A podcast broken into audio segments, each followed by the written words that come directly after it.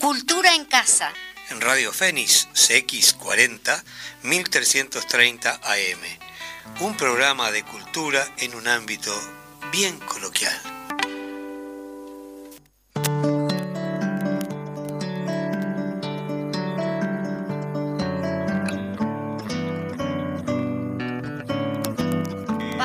Al aire. sí, nos prendieron las luces. Bueno. bueno, muy buenos días, muy buenos días a todas y todos. Estamos aquí en un programa especial de Cultura en Casa con gente linda, con gente con mucha trayectoria en la cultura. Estamos esperando que Eduardo Larbanúa fue a estacionar su auto. Está un poquito complicado el tema del estacionamiento.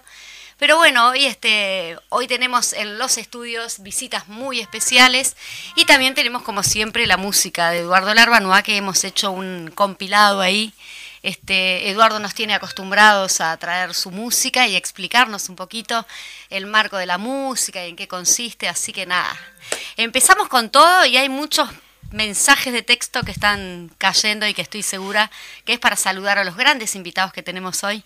Y yo ya voy a pasar a saludarlos, porque eh, entre que esperamos que Eduardo estacione el auto y todo y se integre a este elenco, eh, por un lado tengo acá al gran, gran actor este, de teatro Pepe Vázquez y también tenemos otro gran actor este, de teatro Arturo Fleitas, que hoy por cumplir un año el programa Cultura en Casa nos están acompañando. Buenos días, ¿cómo están? Buenos días. Bien, estamos bien, aunque parezca mentira.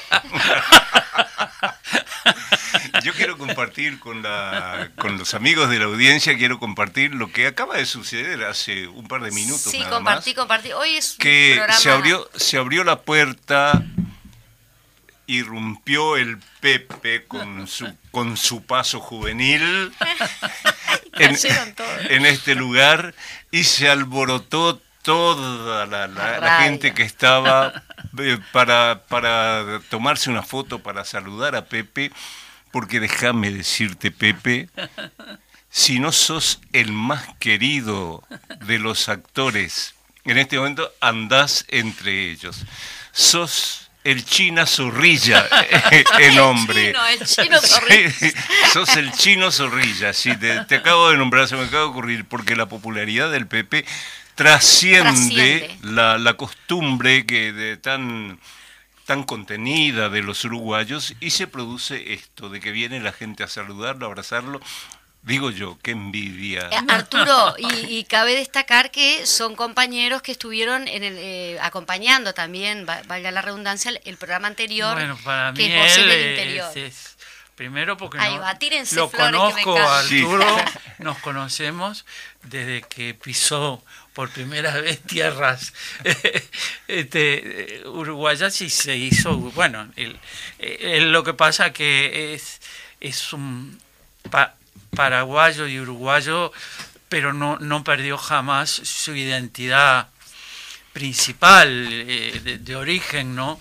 Entonces tiene familia y siempre estuvo yendo a Asunción del Paraguay. Y para nosotros era este fue siempre el, el paraguas, el paraguayo. El, el paraguayo. Anaí. Eh, eh, claro. Este, y, y, bueno, y después, en los años de exilio, fue uno de los, de los compañeros que estuvo este, levantando las banderas del galpón junto con los otros este, que estaban fuera del país y después de Costa Rica con Imilce nos fuimos a México este, y los domingos eran inexorables ah, porque era este, almuerzos este, en casa de, de Arturo y del Cholo. y, de Cholo Loureiro que vivía con ellos este y que cocinaba muy rico y qué sé yo y el hijo de Arturo este Luis este, Estamos hablando del elenco de, en su momento del elenco del, del Galpón, en México. En México, cuando el exilio, exactamente. Claro, entonces este, ahí se como que se terminó de, en, en, entre él y, y yo e Emilce, incluso este, este, dirigió su, su primer espectáculo compartiéndolo con él este, hicieron Gulliver Dormido. Gulliver Dormido, sí. Una obra costarricense que habíamos traído que la había dirigido Héctor Vidal en Costa Rica. Ajá. ¿Te acordás? Sí, sí, sí. este, Y trajimos al autor. Es verdad, estuvo acá el autor. Claro, este, nos movilizamos con Imince y logramos que la universidad lo trajera porque era un universitario que, para no perder su humor lo fuimos a buscar al aeropuerto y lo primero que nos dijo fue, más vale que me guste. y Mirce y yo Samuel temblábamos porque de la obra original quedaba el esqueleto. ¿De qué obra, de qué obra estamos? Gulliver dormido. De un costarricense. ¿Cómo se llama? Esa obra la hicieron Samuel Robinsky. Samuel Robinsky, sí. Sí. Entonces, con Emilce habíamos hecho, convertimos una obra de teatro como cualquier otra, la convertimos en una obra musical y Milce me dijo, ¿qué te parece si hacemos una zarzuela de esto? Y yo loco le digo, hagámoslo. Hagámoslo y ahí le contratamos a unos ah. músicos e hicimos una zarzuela y vino el autor, además le cambiamos el final, le cambiamos todo. Y vino el autor y le dijimos, mira que tocamos mucho tu obra. Y me dice, para mí siempre mis obras han sido un, un pretexto. Si lo tocaron, dice, debe haber estado enriquecida. Y bueno, salimos bien de esa. No sé si le gustó realmente, pero fue un gran espectáculo. Gran tipo, sí. Y lo que a mí me pasó hace poco, eh, el, año que, con el espectáculo este que dirigió el Quique Permuy y que lo hicimos en la Boitiño, Papel de Viento, este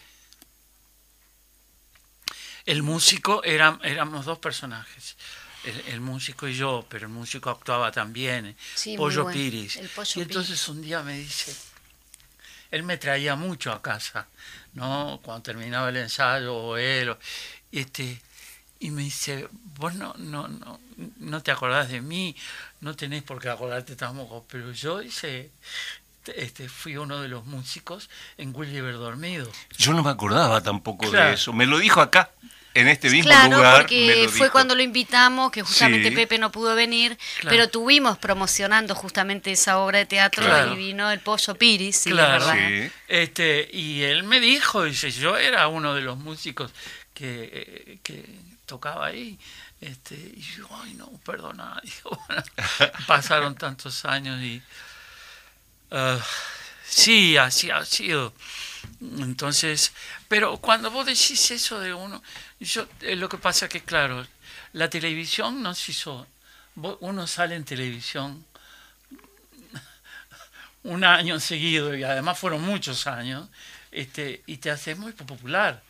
Te, te es verdad, es verdad, la televisión en todo sí, el país. Sí, sí, la televisión. Entonces nosotros con Imeche estábamos en el galpón, pero además trabajamos afuera también. Sí, es... la gente te, eh, nos quería ver y, y fue eso. Pero además, naturalmente, digo, este, yo, es, es una forma, yo la, acepto este, mía, ¿viste? Eh, los amigos que he tenido en el teatro, que han sido mis maestros también, ¿entendés? Es un intercambio yo aprendo de vos, vos aprendés de mí, yo aprendí del Cholo. Este, el Cholo, por ejemplo, fue un ah, personaje inolvidable. Sí, Inolvidable. Un día en Costa Rica, vos ese cuento lo sabés, pero fue... No, eh, este, suena el teléfono, ah, este, me dice, hola, chiquito, sos vos, me dice, ¿cómo Chiquito, sí. Yo hacía tiempo, años que no lo veía. ¿Quién es? Si soy Cholo, Cholo Loureiro. ¿Cómo? Sí, este, vine en ómnibus, que anduve en ómnibus por toda América, vine, y vine acá. Y bueno, se fue a casa y vivió en casa, este, al punto que mm, eh, este, él, María Clara, nuestra hija, le decía, este, María Clara le decía padrino a él, porque eh, compartían la habitación. Eh, vamos, vamos a presentar. no, vamos a darle la bienvenida a Eduardo Larbanois, nuestro también compañero conductor, que acabaste de estacionar, supongo. Sí, sí, sí. Este, está complicado para estacionar. Ah, o sea que a la derecha había lugar enorme. Sí, me parece genial, porque además este, tener estos pibes acá de tertulia sí, sí, eh, no, no, es para cualquiera, ¿eh? Teníamos que sacar, así, tenemos dos baluartes de la cultura nacional, dos íconos, es como tener a yo que sé, a, a Gigi y a Eudulio Varela acá. Bueno, Arturo, justamente como fue que lo presentaste a Pepe, volví a eh. decirlo porque así ya le damos la bienvenida a Eduardo con esa frase que se... Y bueno, digamos que estamos acá festejando el año, de, este programa. Claro, este programa va a ser seguramente muy de recuerdos y muy nostálgico, porque cuando nos encontramos dos viejos, y uno medio viejo, ahí empiezan a salir los recuerdos. A mí cuando Pepe habla, me vienen así, quiero responderle inmediatamente con otras, con otras anécdotas. Por ejemplo, la, anécdota de cuando Pepe y Mir se dijeron en Costa Rica que se venían al galpón. Fue una cosa así, había conversaciones, me permiten hacerlo eso. Había conversaciones. porque nosotros queríamos volver este, no nos fuimos como otros compatriotas que con todo derecho, y yo no, eso no lo juzgo, eh, que, que de pronto se van porque quieren vivir fuera del país y siguen teniendo una relación con el país, pero este, eso yo no lo, no, no, nunca lo juzgué mal, ni, no, no, no. Entonces, este, pero nosotros queríamos este, y bueno, lo que Galpón hizo este, en el exilio, nosotros lo hacíamos, pero en, dibujo animado en Costa Rica, porque éramos dos. Claro, nos juntábamos mucho porque el exilio en Costa Rica fuerte era los, compañeros chilenos. Entonces, este, eh, militábamos mucho con ellos y después una vez ellos este, nos hacían como la devolución y conseguimos este, cuadros de, uno, de dos plásticos muy importantes de Costa Rica e hicimos una rifa, no, uno, hicimos una rifa este, para mandar dinero para, para las familias, los familiares de acá. Y entonces podrás creer que nos quedamos con un número y lo sacamos nosotros, que éramos los que Y se decía, qué vergüenza, y se van a decir que robamos esto.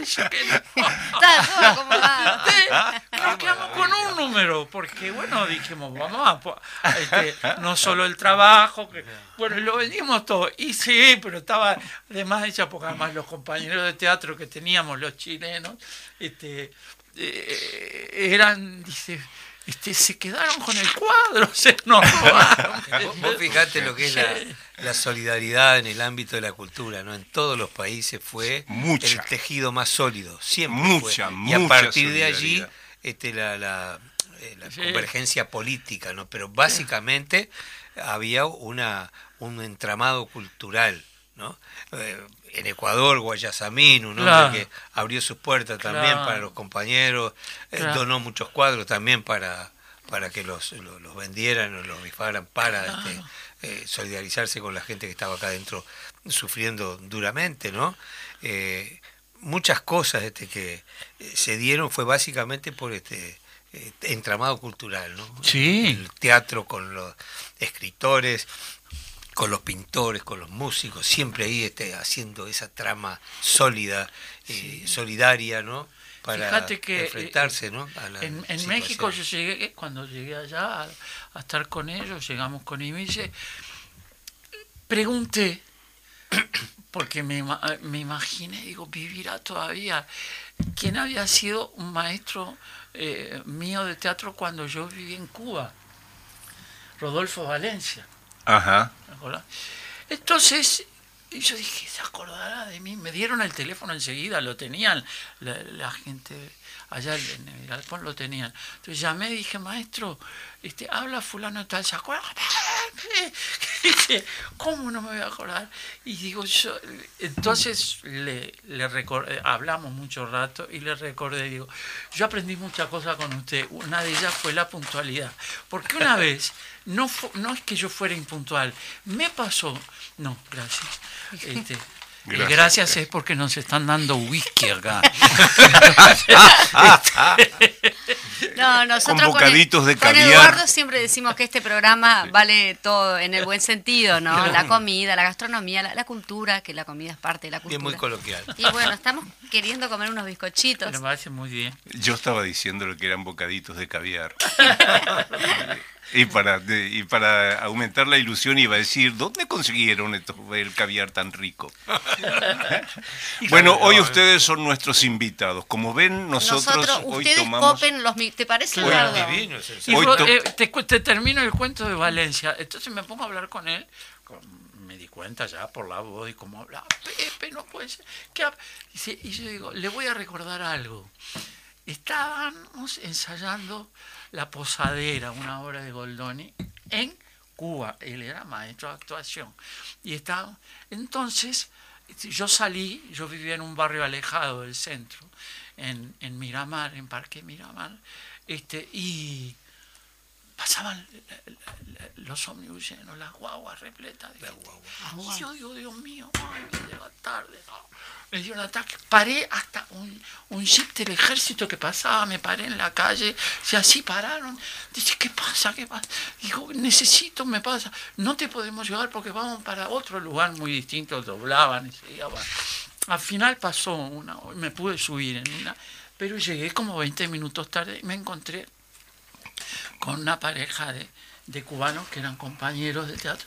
Y, este, y yo en, llegué y digo, qué vergüenza. No, nada, déjate cosas. Como, son los cubanos, que no hay nada que los ponga de mal humor. No, claro, son como los brasileros. Sí, sí. Una cosa de eso. Siempre están... Entonces entramos despacito, yo iba adelante con permiso. Y Valencia mira así. ¿Sí? Entonces yo le expliqué, mire maestro, pasó tal cosa. Sí, perfecto. Por suerte hice, este, con, el triunfo de la revolución los problemas son parejos para todos. Los espero mañana a la misma hora. Si se retiran, por favor. Ah. Y no, no nos dejó entrar. Nos, dejó, nos, nos echó de la clase. Entonces, yo quería porque era frente al malecón, ahí al, ah, sí, sí. mar, ahí.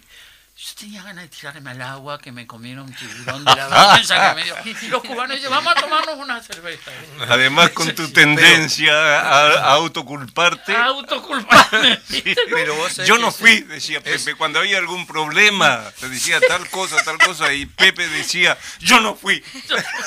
Pero por ahí, por ahí que es, así. Cuando yo le conté a Valencia, le recordé eso, yo te hice eso. Dice que animal que fue.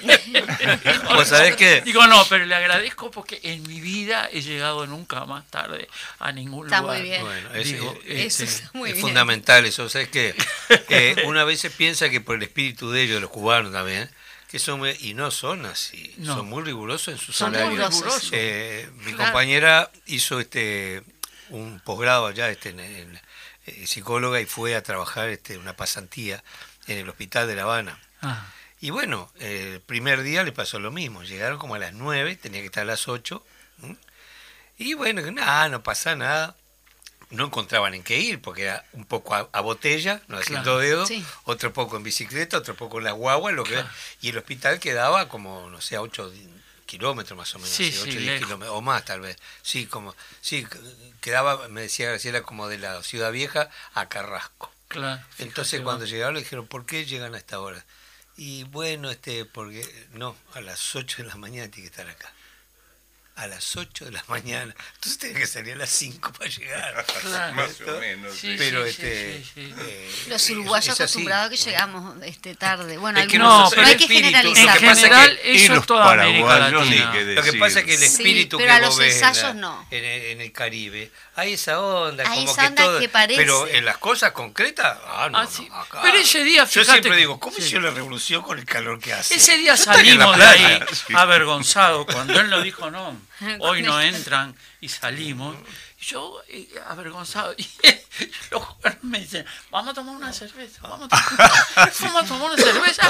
Fue la primera vez que yo comí este, patitas de rana, porque pensé que era pollo el, este, a la milanesa. Y entonces dije, qué rico. Y si yo quiero de eso, dije, sí. Y me dieron, qué rico. Qué... Pero qué ricos pollos no son ranas, que si me hubieran dicho rana no hubiera comido.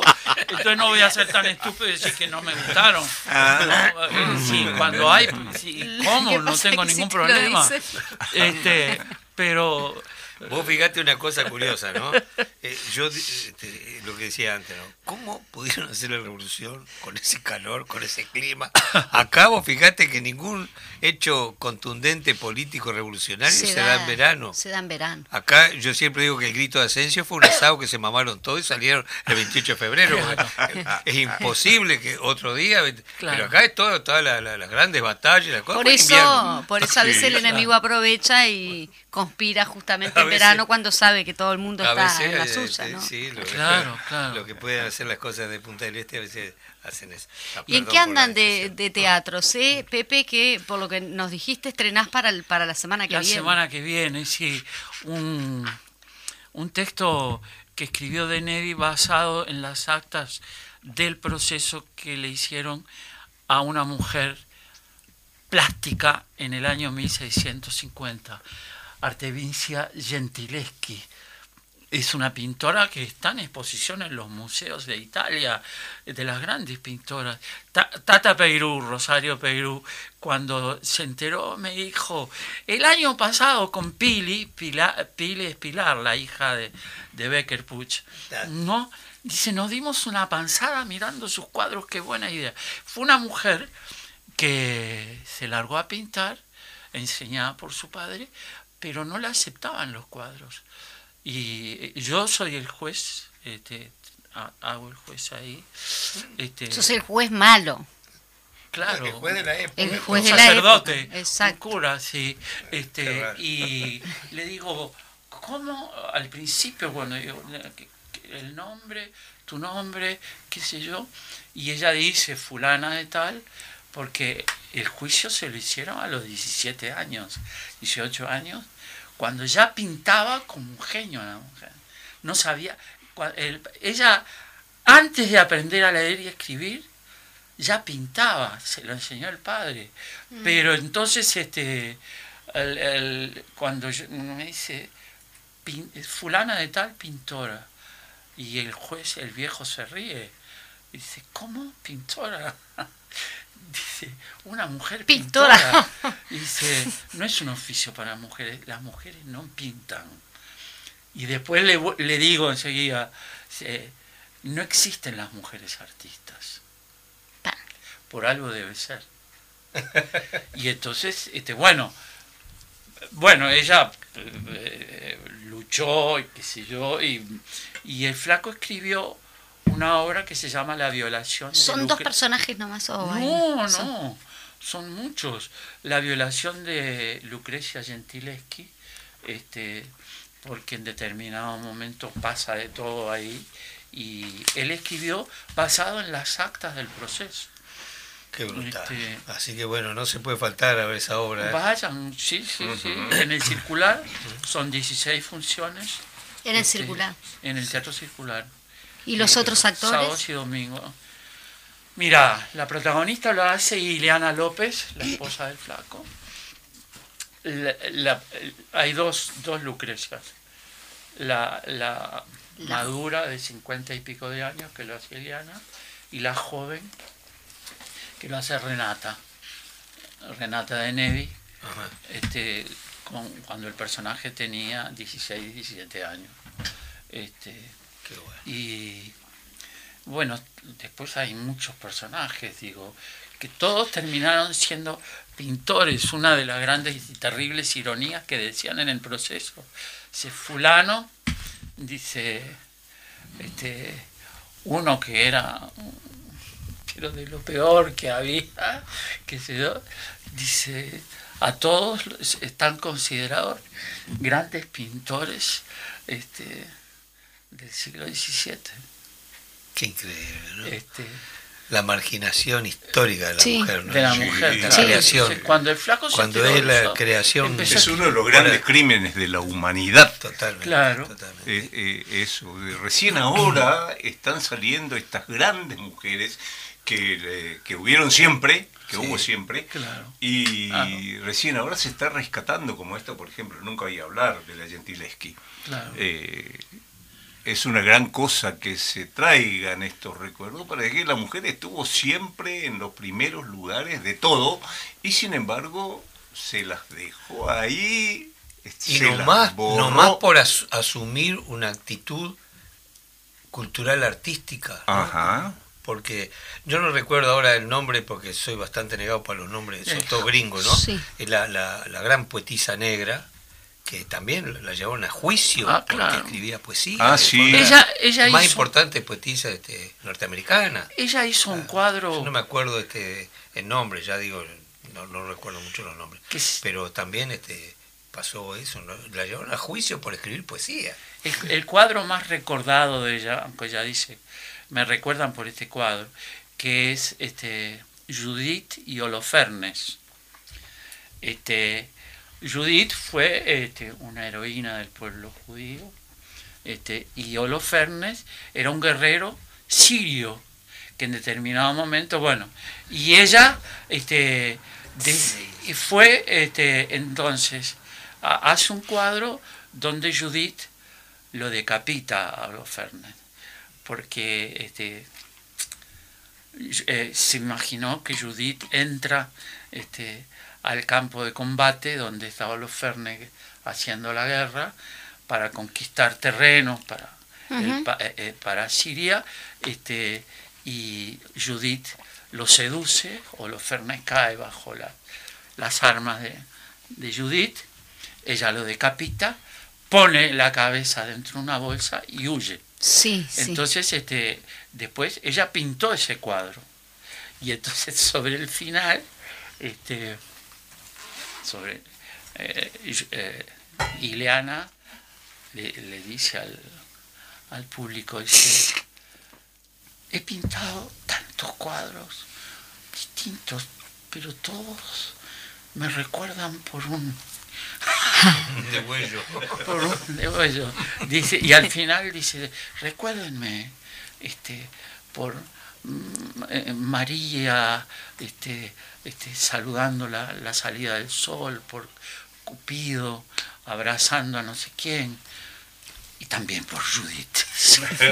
Dice, no, nueve, eh, eh, este, y, y, es cierto, han empezado a aparecer mujeres, este, y no sabes, Persichetti hizo un, el aviso, el, afiche, dice, no me costó nada porque es, un divino, una divina pintura de ella, este, que, están en, los cuadros, ¿viste? Entonces, pero sí, e, es cierto eso que vos decís las mujeres. Vamos a ir a una tandita ahora y vamos a seguir proseando nosotros entre casa acá y después le contamos lo que hablamos después de la tanda.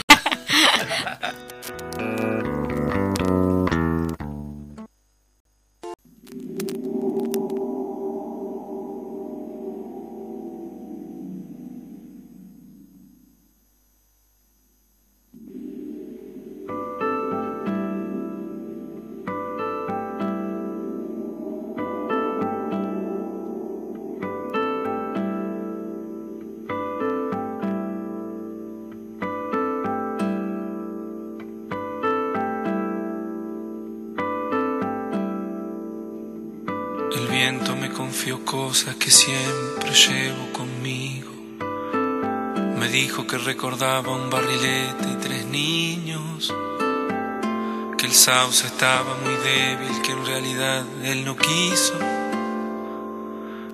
que fue uno de esos días que todo es un estropicio. Me dijo que los pichones a veces de apresurados caen al suelo indefensos si él no consigue evitarlo. Me habló de arenas de agosto, de cartas de enamorados, del humo en las chimeneas, del fuego abrazando el árbol. Iba quebrado de culpas y seguía confesando. En su lomo de distancias no cabalgaba ni un pájaro, era un fantasma ese viento, un alma en pena penando, y en ese telar de angustia tejió sus babas el diablo. Dijo que recordaba que en realidad él no quiso. A veces de apresurados un barrilete y tres niños.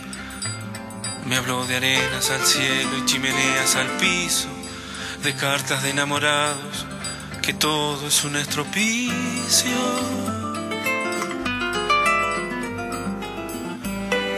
fantasma ese viento tejió sus babas el diablo. Iba quebrado de culpas y no consigue evitarlo. En ese telar de angustias, el fuego abrazando el árbol, el sauce estaba muy débil y seguía confesando.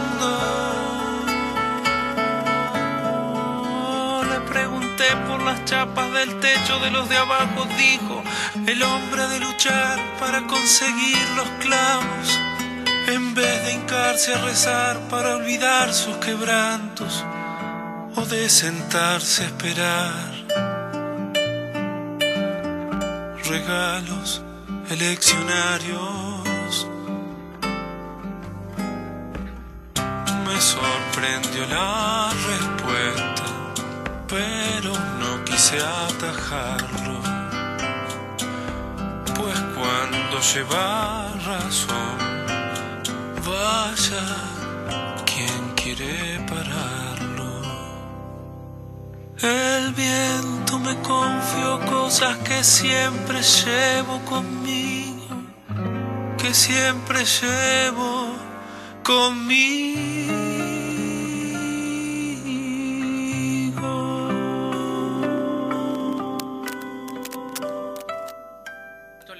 la puerta abierta. Increíble, no, no, da para contar lo que estamos hablando porque es tanto y tan enriquecedor contarse con esta gente. El Fede nos sorprendió, nos sorprendió porque justamente estábamos escuchando una linda anécdota que el Pepe, bueno, a ver, todas las anécdotas del Pepe no, no, tienen desperdicio. es terrible. Es terrible, pero digo, que es parte de la historia nuestra también. Nuestra, ¿no? Eh, sí. Yo, igual me estaba anotando el título. Eh, bueno, los años hacen que uno recopile cosas, ¿no? Pero eh, también uno va seleccionando aquellas cosas significativas que, en la vida lo han, le han marcado eh, los rumbos, ¿no? Mm. Eh, yo siempre digo que a veces discutiendo con los maestros este, sobre el tema de las partituras, ¿no? Yo digo, la partitura es un mapa, es un dibujo, allí no hay música. Es un, un mapa uno tiene que caminar y hacer su propio camino adentro de, esos símbolos y, darles, este, darles vida. Bueno, viene a ser como el libreto de, teatro también. Eh, eh, no por, por, por, menos repetida, menos cierta lo que decía el Bocha, ¿no? El autor es un visor inteligente de su obra. Sabe lo que hizo, pero no sabe lo que le salió. Siempre la obra termina haciéndose en el otro. Eso es lo más maravilloso. Yo lo repito incansablemente porque uno lo vive realmente lo vive. Y, cuando gratifica mucho cuando uno conversa con otra gente de distintas generaciones y concepciones y oficios sobre una misma obra. Cada uno ve una historia diferente porque pone su impronta personal. Eh, la obra de teatro, de repente hay un personaje que te pega en el medio, en la frente. Y, y otro no. Y a otro ese mismo personaje no es el que lo mueve, lo mueve otro. Y en las canciones pasa lo mismo, en el poema también, en la forma de decirlo, en la comunicación que genera y en las imágenes que fabrica nosotros. ¿no? Yo me acuerdo de, aquel semanario que había en, en, México. Uno era, ¿cómo se llamaba? ¿Te acordás? ¿No había el proceso? No, no, que era, eh, que era tipo marcha, de tipo, este, y le daba mucho al galpón porque el galpón no era, no era barba, no era Eugenio le daba mucho palo. Y un día se ve que eh, él eh, había tenido una discusión de, de arte con otro mexicano y sacó un artículo divino que se llamaba El Olmo del Galpón. Entonces él decía, yo he sido, qué sé yo, largo el artículo, muy lindo, dice, este, el olmo da sombra, el galpón da sombra, dice, ¿no? Fue muy, muy, lindo, no solo lindo, muy... Eh, muy conmovedor. Muy conmovedor, ¿entendés? Este, entonces, y lo que el galpón hacía era, oíme, increíble, tenía cosas este, cómo pateaban ese país. A mí me tocó eh, la última gira, que fue aquella que hicimos con puro cuento, que iba chino, de los, de los líderes viejos de Calpón, ah, iba chino, Ribeiro, este, Marcelo, Marcelo, ¿no? Marcelo Buque. Marcelo Buque y yo. Este, y, y recorrimos como cuatro mil y pico de kilómetros, porque cuando no se pasaba de determinado kilometraje, se iba en las camionetas de Galpón. Y si era más lejos, se iba en avión, ¿te acuerdas? Este, y bueno, y fuimos en, la, en, autos manejados por nosotros. Este, el único que no manejaba era Humboldt, ¿te acuerdas? Hemos nombrado a un santo. yo, sí, yo digo que he conocido santos. Yo he conocido santos. Si ustedes no los conocieron, pregúntenme cómo son y, yo les cuento cuentos de los santos. Y, creo que Humboldt era un santo militante, tipo, de maravilla. El pequeño guardia rojo. El pequeño guardia rojo, le digamos, ¿no? Pero era un santo también. La bondad, este, el, ¿verdad? la ternura que tenía en el trato, este, era fenomenal. Déjame que te cuente una cosa, cuando este hombre del que habla él, este crítico, era realmente, se había ensañado con el galpón, al punto de que publicaba cosas muy terribles. No me acuerdo ahora. Entonces, cuando leíamos estas críticas tan terribles, eh, decía Humboldt, no se preocupen, este hombre no sabe nada de teatro panfletario.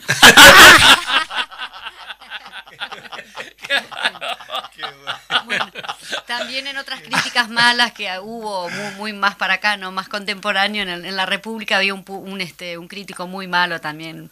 Pero los críticos, y ahí en Estela Robela, mi directora de teatro, decía, los críticos siempre te van a decir, este, te van a criticar una obra desde la perspectiva de que de lo cómo ellos la harían. Pero no solo eso, sino que te dicen, no, porque ahí vos en realidad tendrías que haber hecho esto o lo otro. Bueno, sí, bárbaro. Pero entonces hace la voz. si, te dan tantas... Un crítico del diario El País era, este, ¿cómo se llamaba? El que escribía sobre cine. Abundancia. Ah, no, no, no. Ah, mucho menos intelectual, fenómeno, que estaba, él se había, ido a la Argentina, que dirigió el suplemento cultural del país, primero se lo dio a, a, Rosario Peirú, la dirigió ella, el suplemento, y después lo tomó él. Este, ah, fantástico. Y él, cuando vuelve la democracia al Uruguay, eh, tenía trabajo en, la Argentina, entonces se tomó como un año o dos eh, para volver, pero le mandó una carta divina a Alfaro, ah, que iba eh, cuando se inauguraba Brecha, y le, le, ponía Alfarito, él, él, le decía Alfarito, dice, por favor, a los cronistas nuevos que van a tener recordarles siempre que escriben para el pueblo y que los tiene que entender la gente. ¿No? Y él te escribía una crítica de cine sobre Berman y la entendía todo el mundo. Claro. ¿Entendés? Ahí pasa, ahí es esto una enorme responsabilidad, ¿no? Es estar en ese lugar. Yo recuerdo que a, veces eh, eh, sos un lugar de referencia, entonces tenés que ser responsable de lo que escribís. Yo me acuerdo, eh, después de la dictadura se hizo una exposición de pintura en, en el sur de municipal. Y allí este, había un montón de cuadros de, alusivos al, al periodo vivido. ¿no? Entonces, un crítico, que no voy a mencionar quién es, este, por favor, empieza, a valorar el cuadro que le pareció más significativo, un cuadro que encontraba, eh, que estaba en la primera posición, y le pareció asombroso aquel, aquel cuadro maravilloso donde estaba absolutamente en blanco, como para que dijera, uno dijera, está todo por hacer, o no quedó nada. Hasta que le dijeron, no, era un marco lo que vos viste fue la pared. Pero a veces el crítico se pone tan elevado intelectual que tiene que escribir ah, algo. Pero claro, ¿Eh? pero a veces el propio artista no no, no lo hizo. Me, acuerdo eh, una exposición de Cabezudo que se hizo en San José. Y yo le dije a Cabezudo, ah, qué lindo esto, lo otro. Y de mi hija, yo era muy gurisa, ¿no?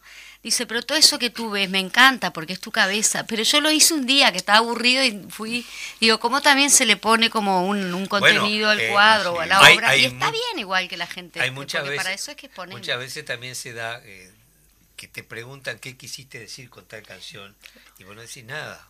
Porque dejás abierto que eh, a Silvio Rodríguez lo tenían acobardado con el unicornio azul. Nunca contó cuál era el detonante de esa canción. Porque no cantaba la internacional. la, gente tan tonta. cualquier cosa se pensaba, bueno, dijeron las cosas más inverosímiles, ¿no? Pues también pasa que de repente un tipo te ve una obra plástica y te dice, qué maravilla ese punto de fuga que generaste ahí que parece una puñalada en el medio del corazón.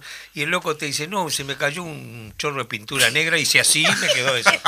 Entonces desmistificó toda la, imagen que vos te habías creado sobre... Hablando de la revista, ¿eh? Pepe, porque el otro día este, nosotros estamos a punto de sacar lo que es la segunda edición, reedición de la revista Estudios.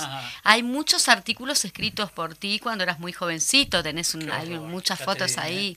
No, porque está por salir la revista Estudios. ¿Qué, qué, opinión te amerita? para revisar. Mándamelo para revisar. te lo voy a mandar. Lo voy a registrar en Agado.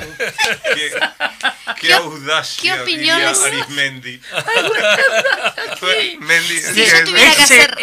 mira, nombraste a Arismendi. No, pero está muy bueno el artículo porque habla sobre la, la situación de la cultura en su momento. Y si vos te pones a pensar, es muy actual lo que está sucediendo ahora. Es decir, que está muy bien lo que escribiste. Te lo voy a alcanzar, si el artículo.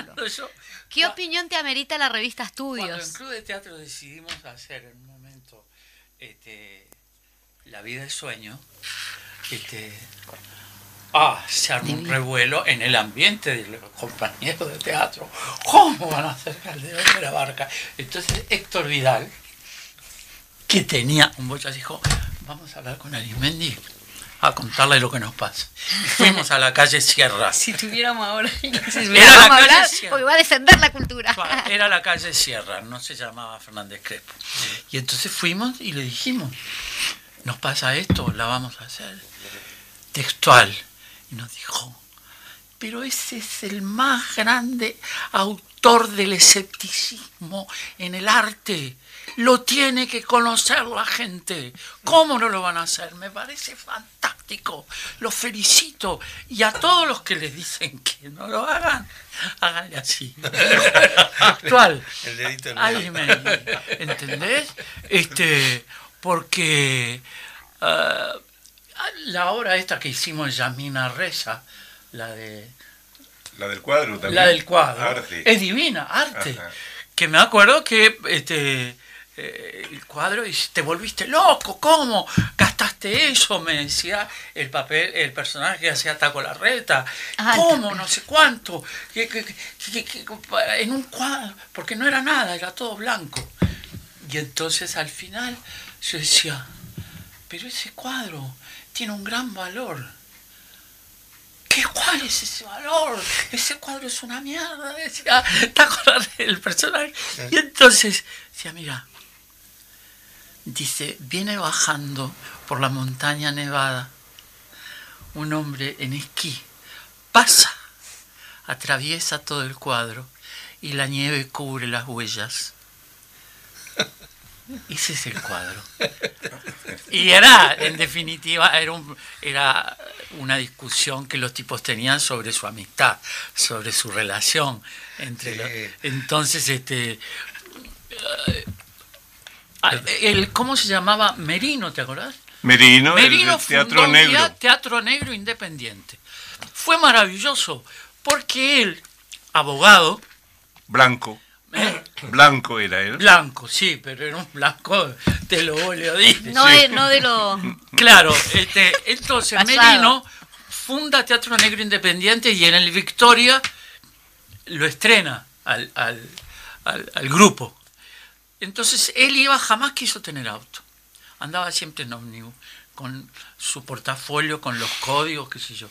Y sacaba, iba a los barrios más pobres donde él trabajaba, gente que no trabajaba, jóvenes, se los llevaba y formó el grupo con ellos, mujeres y hombres. Y el día que estrenó se repletó el Victoria, allá fuimos todos, porque este, era una nota este, en que enriquecía la idea del teatro independiente. Muchísimo. Muchísimo. Entonces, el crítico de marcha de aquella época lo tituló, porque como no le gustó el espectáculo, no era Berman, lo tituló este, Oscuridades Varias. Porque la, la mayoría, la mayoría eran, la mayoría eran negros, compañeros negros y negras. Entonces era lindísimo el espectáculo, alegre, cantaban, él se preocupaba, recitaban en dialecto congo, ¿te acordás? Todo eso. Y entonces, este, oscuridades varias. Y eh, pero Merino tenía cosas insólitas. Un día yo me lo encontré en la calle y me dice, ah, vas que vení, me siento mal, hice algo horrible. ¿Qué hice? Porque era tan divina gente. Entonces dice, ¿qué hice? Sí, fíjate que venía en el ómnibus. Y era la época de los ómnibus abiertos atrás, iban con la carterita colgada, los guardas. Y entonces este, los guardas, cuando te, le pedías boleto, se escupía en el dedito y, este, y, hacía así. Y entonces él fue, cuando fue a pagar, escupió la plata y se la tiró dentro del coso. El guardia le dijo, ¿por qué eran gallegos la mayoría en esa época? ¿Por qué me escupes el dinero y vos no me escupas el boleto, amiga gallego, que también me da asco? Merino, cuando hablaba de ese, me hiciste acordar de la, de la gran obra de de la obra que hacías vos que decías que subías al ómnibus a las corridas cuando venías del interior. Ah, claro. Que, tenías que subir al ómnibus. En la plataforma, pa, claro. sí. Eh, eh, la obra de este, eh, La consagración de la primavera. Claro.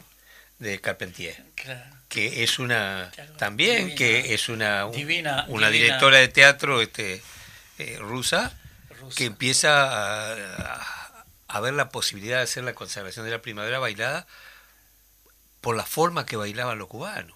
Es maravillosa esa obra, porque además yo la empecé a leer en plena dictadura y, no la entendía, porque empezaba, digo, las primeras páginas, y le digo a un compañero que era que andaba clandestino, que teníamos contacto ahí, digo, che, no la puedo empezar, no entiendo nada. Seguíla, me dijo. claro, después me enteré, la primera página era una descripción de una clase de ballet. Y yo no entendí un pomo, decía, padre de un, dos, tres, tres, dos. Y yo decía, como tres páginas. Y Carpentier, además, un tipo bastante... Además, no, Carpentier no se... No, no, no, era fácil. No era fácil. Pero él no escondía es formidable Escribía de maravilla. Y sí, los pasos perdidos, este reino, este mundo. Ah, Te cortamos, Arturo, que dijiste, tengo una... Ahora me hiciste acordar, no sé qué. Cuando él dijo lo del ómnibus, Vos dijiste, ay, me hiciste acordar y quedaste ahí. La plataforma. Ah, lo, que, lo que me vino a la cabeza era cómo se autodefinía Merino. Merino. Él decía que era marxista, leninista, un bandista. Un bandista. Ah. genial. Claro. ¿Qué era? Qué genial. Claro. Era comunista. Pero él decía, soy marxista, leninista, un bandista. Claro. Y, tenía esas cosas, ¿entendés? Pero de amor y de respeto por la gente que él había llevado, ¿entendés? Si le faltaba al dentista, a terminar el liceo, trabajo, este, y, el teatro negro independiente era eso. ¿Entendés? Qué increíble. Qué lástima que haya desaparecido, ¿no? claro, murió Merino, murió y desapareció el teatro. nadie tomó, eso. ¿Ustedes se han dado cuenta de que habla Pepe y nos quedamos todos como... no, no, y cuenta, lo que yo quiero decir es que cuenta, entonces fuimos a ver a Arismendi y Merino y todo, y yo decía, pero qué generación privilegiada fuimos, porque era así, los problemas de la cultura lo discutíamos así con Arismendi, y él venía a nuestros ensayos, lloraba ¿Te acuerdas cuando fui a ver Artigas? Que empezábamos a ensayar Artigas y lloraba de emoción en los ensayos, no podía hablar.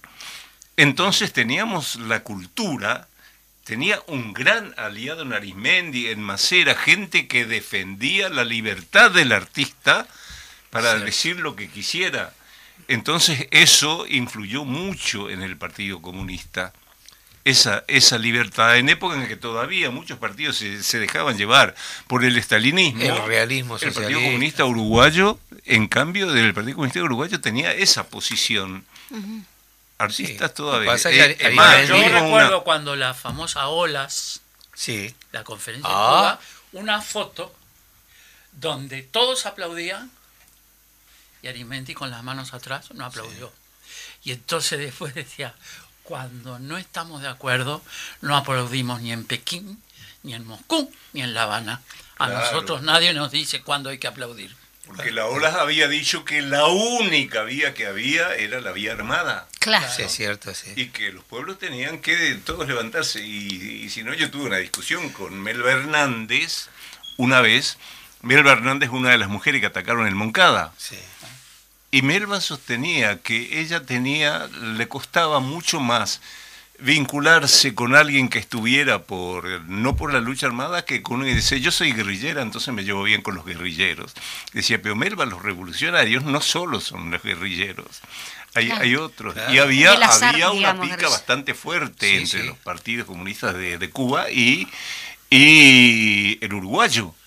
Por, eso mismo. Habían puesto la foto esa y decían cuando un aplauso es una toma de, de, posición, ¿no? Sí, de, posición. Ah, y sin embargo, este, lo, estaba mirando, Fidel lo miraba. Sí, era un referente. Eh, estaba siempre al lado de Fidel. Fue Fidel consultó a Rodney por... Por supuesto, era a nivel mundial. A nivel mundial. Por eso digo yo que, que nuestra generación ha sido altamente privilegiada al tener este diálogo tan, tan fluido con toda Tenemos que tenerlo más seguido, no cuando cumplimos un año. Claro.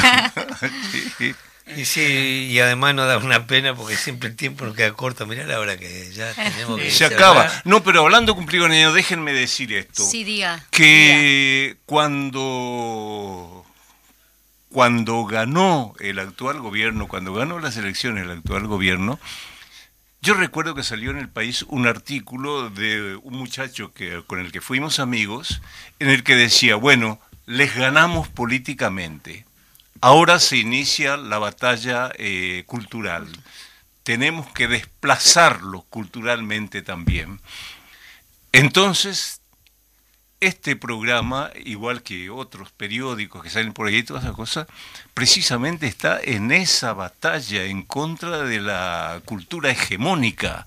Rompe con la cultura hegemónica y sale entonces no sé, hasta ahora creo que no se han ocupado en el país de este programa, pero ya se van a ocupar, porque cualquier pequeña eh, burbuja que salga de a responderles tratan de matar al policía, porque están en esto de matar y desplazar a la cultura que está a favor del pueblo. Claro. Entonces, ese es el valor de este programa, y creo, creo yo. Y es el objetivo, ¿no? Porque eh, a veces eh, yo leo sistemáticamente cada tanto un artículo muy interesante de Günther Anders, que es un judío eh, alemán, que escribe un artículo muy interesante en un libro que se llama eh, la obsolescencia del hombre en el año 56 y ya prevé cuáles son todas las herramientas que va a manejar el sistema capitalista para neutralizar la lucha popular, el crecimiento de, intelectual de, la, de las bases para enfrentarlo, ¿no? Y una de las cosas básicas que dice, eh, eh, bajar el nivel de educación en tal, en tal medida que cree trabajadores que no piensen, ¿no? Y que cada, eh, cada atisbo de rebelión sea neutralizado. Pues, este, habla de la televisión, que todavía acá no había televisión, que va a ser un objeto para manejar ese tipo de, cosas, la, la, emoción banal, todo eso, ¿no? Y este, habla que la ciencia tiene que estar cada vez más, más cercana a la élite y menos al pueblo. ¿no? Eh, muy interesante el artículo. Eh, y yo lo leo cada tanto porque me parece que vale la pena que quien esté del otro lado que lo escuche, ¿no? Que lo escuche. No, y que estamos teniendo, no sé si los ciclos, pero sí es, filosofía en casa, que está eh, cada 10 minutos, vamos a pasar en todos los programas, de una reflexión del docente de filosofía Juan Bernaza, que es justamente el compañero de educación y bueno, también este, así que en base a esto que justamente estamos hablando, la necesidad de pensar y la necesidad de, estar alertas para poder enfrentar esto y para no dejar que justamente pase esto que están queriendo hacer, este, amputar y nos vamos y que nunca nos falten los Arturos. Unas palabritas del Pepe antes de irnos, porque el Pepe vi que quería decir algo. No, no, no, nada. Esto, que nos están echando. bueno, y, mirá, con qué ritmo, con qué ritmo nos vamos. Despedite, despedite brevemente. un abrazo. Mirá con qué ritmo nos vamos ahora. Entrañable. Este, muchas gracias. Por el camino del sitio mío, un carretero alegre pasó. Gracias por estar a ambos, decíamos. Pepe Vázquez haciendo el y Arturo Flaitas. Bueno, gracias a ustedes y ya digo que nunca nos falten acá en la casa y en el corazón, que nunca van a salir de allí.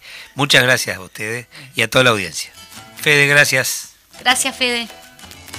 Me voy al transbordador a descargar la carreta. Me voy al transbordador a descargar la carreta para cumplir